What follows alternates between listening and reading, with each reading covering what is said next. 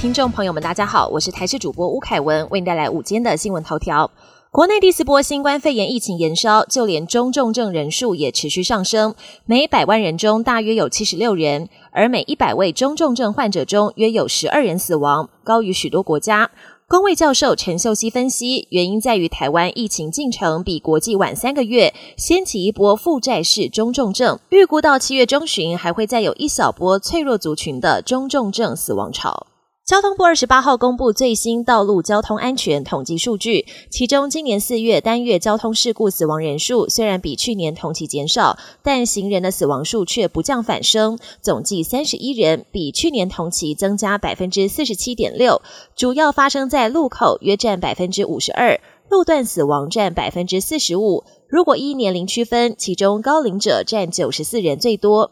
道安会表示，六月三十号起，除了加强取缔汽机车不礼让行人外，也将针对违规穿越马路、当低头族误闯车道、阻碍交通的行人列为重点取缔。新竹市前市长林志坚，还有行政院副院长郑文灿，论文去年都遭到认定抄袭，而且情节重大。两人硕士学位双双遭到撤销，而他们的论文指导教授也是前国安局长陈明通，遭检举指导不周。不过台大教评会日前认定陈明通的情节未达解聘的程度，因此做出不予解聘的决议，陈明通也将可以顺利退休。国际焦点。泰坦号六月十八号在离岸七百多公里处下潜前往铁达尼号沉船残骸时，疑似承受不了水压，发生灾难性内爆，舱内五人包括潜水器公司 CEO 全数罹难。继失踪八十小时后，在海底找到部分残骸。二十八号，另一批残骸随着加拿大搜救船地平线北极号在加国纽芬兰圣约翰港上岸。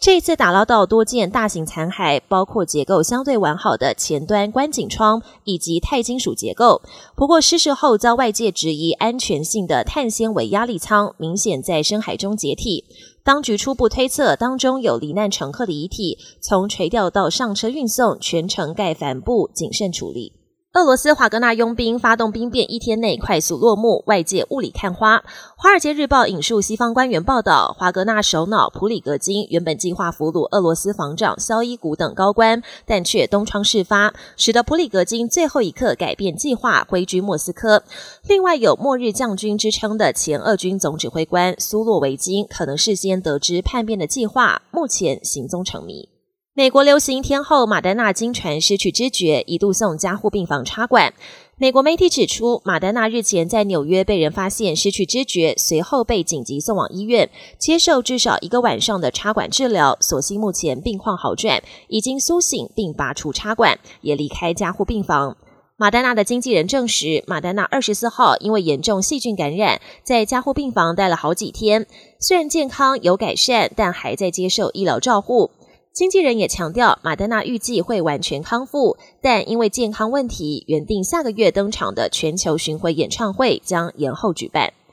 本节新闻由台视新闻制作，感谢您的收听。更多内容请锁定台视各节新闻与台视新闻 YouTube 频道。